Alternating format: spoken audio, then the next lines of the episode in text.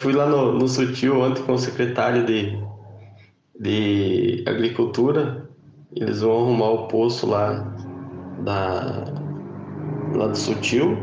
E a emenda do deputado Alial também, é, na verdade, sai aí em março, já para nova obra de, de colocação das, dos tubos, caixa d'água, que são mais de 180 mil para fazer uma nova tubulação, caixa d'água, mexer no poço na questão da, da água do, do sutil lá. Fizemos uma reunião muito boa com as lideranças, lá com, com a Neiva, a liderança do, dos quilombolas lá, né?